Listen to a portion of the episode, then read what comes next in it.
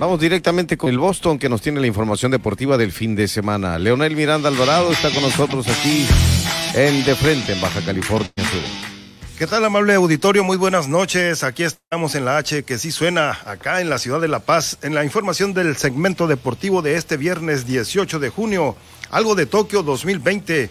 Japón fija límite de asistentes, se abren al público.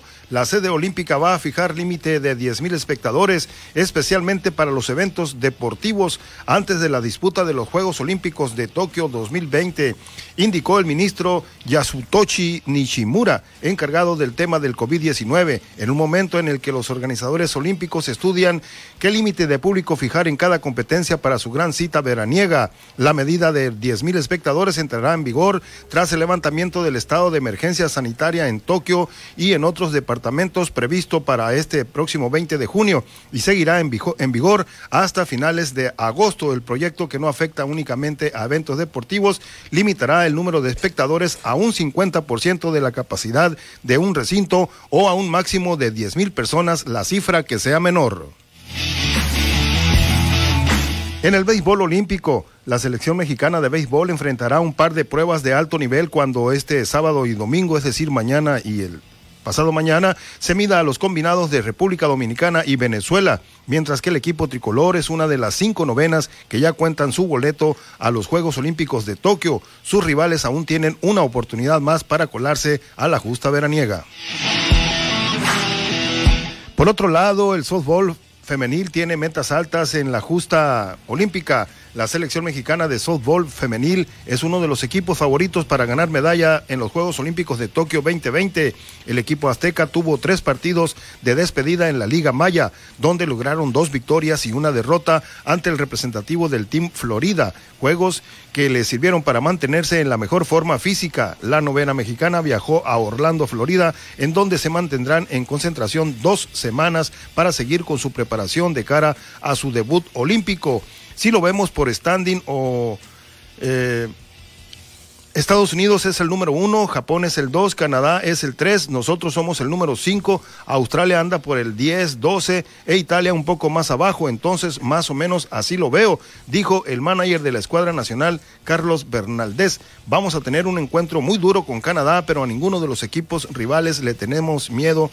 A la única selección que no le hemos ganado en alguna gira mundial es a Japón. A todos los demás en algún momento les hemos ganado, agregó finalmente quien aseguró que están comprometidos con lograr la hazaña y subir al podio de Tokio 2020. En la natación olímpica, pues eh, Paola Espinosa se pierde los Olímpicos. La Federación Mexicana de Natación dio a conocer las, la lista de los integrantes del equipo nacional de clavados que representará a México en, los Juegos Olímpicos y en esta destaca la ausencia de la multimedallista Paola Milagros Espinosa, por lo que no cumplirá el sueño de asistir a sus quinto Juegos Olímpicos. La clavadista no apareció en la lista que publicó el organismo en sus redes sociales, en donde detalló los nombres y pruebas de las 12 plazas conseguidas. Esta lista oficial queda de la manera siguiente. En trampolín 3 metros individual femenil, Aranza Chávez y Aranza Vázquez.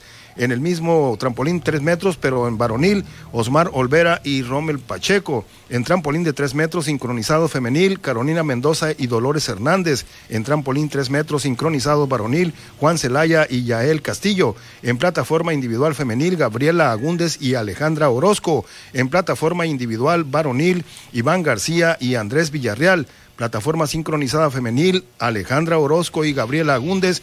Y plataforma sincronizada varonil, Diego Baeza, Balleza y Kevin Kevin Berlín. La Federación Mexicana de Natación respetó los resultados obtenidos y para la justa nipona habrá debut olímpicos como son Osmar Olivera, Aranza Vázquez Montaño, Juan Celaya, Gabriela Agúndez García, Andrés Villarreal, Diego Balleza y Kevin Berlín.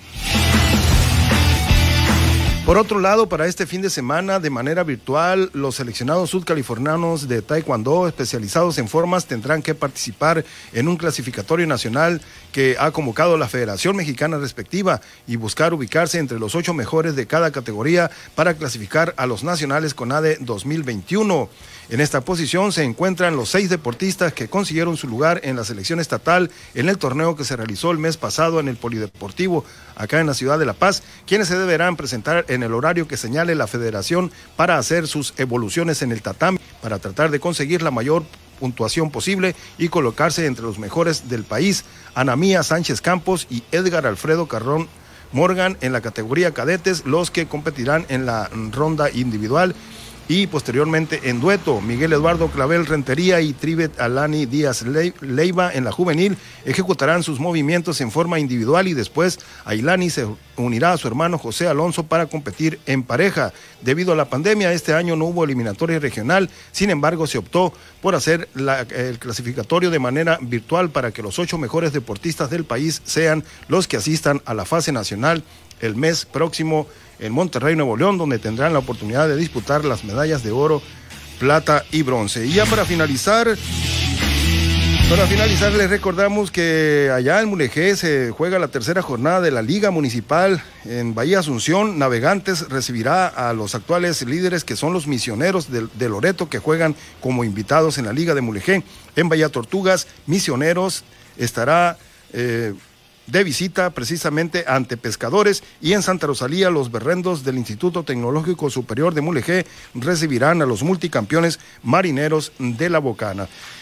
Pues así la información, así la información deportiva correspondiente a este viernes 18 de junio del 2021, como siempre deseándoles que tengan eh, la mejor de las noches y recuerden, quédense en casa. Así es, quedarse en casa muy importante, aunque el domingo es el Día del Padre, hay que guardar mucho respeto a los demás y sobre todo a nosotros mismos como familia. Gracias, mi estimado Boston. Efectivamente, hay que cuidarse y más en estos eh, días en que todos eh, vamos a, a, hacer aglomeraciones, pues hay que estar cuando menos en familia. Leonel Miranda Alvarado, el Boston, aquí en Heraldo Radio La Paz. Regresamos, ocho y media. Gracias, muy buenas noches. Reciban un saludo cordial donde quiera que se encuentren.